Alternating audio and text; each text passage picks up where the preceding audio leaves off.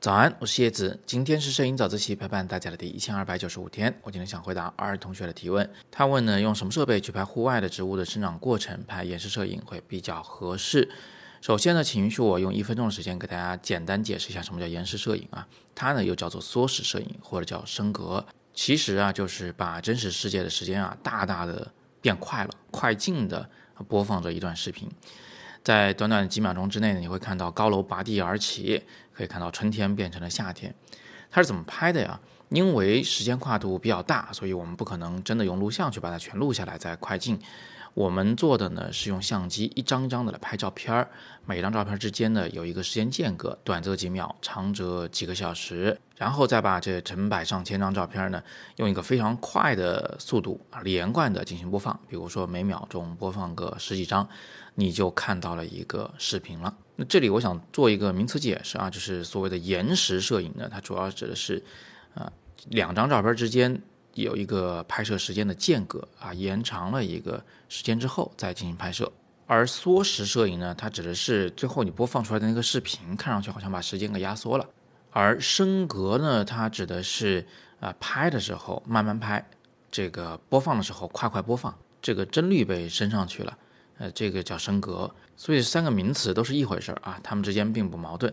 好，那接下来我们来解决一下儿同学的这个问题：户外用什么设备来拍植物的生长会比较合适呢？我觉得它至少要具备四个条件啊。第一呢，它必须是一个防水的机器，因为户外的天气变化多端嘛，它得经得起风吹日晒雨淋。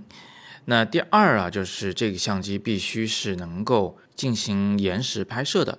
你到底要间隔多长时间去拍下一张？这个要能够被设定。即便相机本身没这功能，你也得啊有什么附件，比如说快门线之类的，能够辅助它去设定它。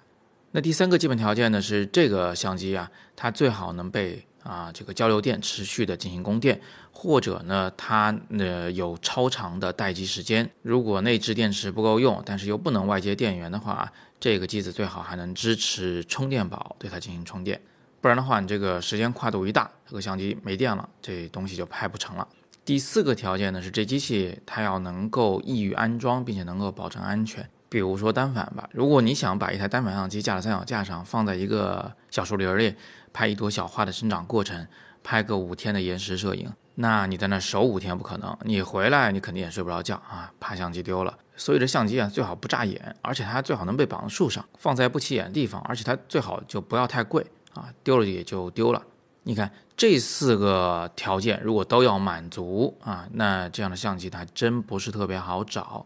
用我们手边的微单呢、单反呢，可能都比较难做到。其中唯一可以商量的呢，也就是只有最后一条。呃，比如说你就在自家阳台上拍对面的楼修起来的过程啊，那你不用担心你的这个相机安全问题，你只需要支好三脚架、拉好警戒线啊，不要让家人去碰的相机就可以了。他们一碰。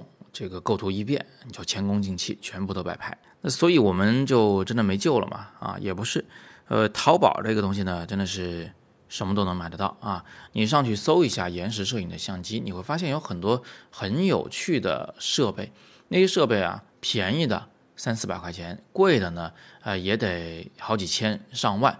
他们长得都像是一个个的那个小的运动相机，但是他们擅长的就是延时摄影。他们首先防水啊，他们能够任意设定这个延时的间隔时间，而且呢，他们有很长的待机时间，一般的连续一两个月的拍照是完全没有问题的。而且呢，他们都还支持这个外接交流电，可以持续的进行供电。最后，因为他们个头小啊，不起眼，所以你可以很轻易的就把它们绑在某个电杆上，或者是某一个。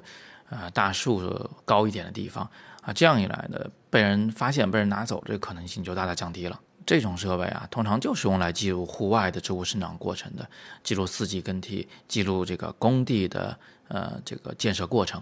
所以专业的事情啊，我们就用专业的设备来做，这样最省事儿。好，那今天我们就先聊这么多吧。呃，或许你没有这么专业的延时摄影的需求啊，但是通过今天的早自习呢，我相信你也能从中发现一些啊，你之前比较模糊的、不知道的摄影的知识点，知道在器材选购的时候，我们应该重点考虑哪一些需求啊。学会这个逻辑是最重要的。如果你想系统全面的学摄影呢，你可以点击底部的阅读原文来看看我的摄影网下的课程。那今天是摄影早自习陪伴大家的第一千二百九十五天。我是叶子，每天早上六点半，微信公众号“摄影早自习”，不见不散。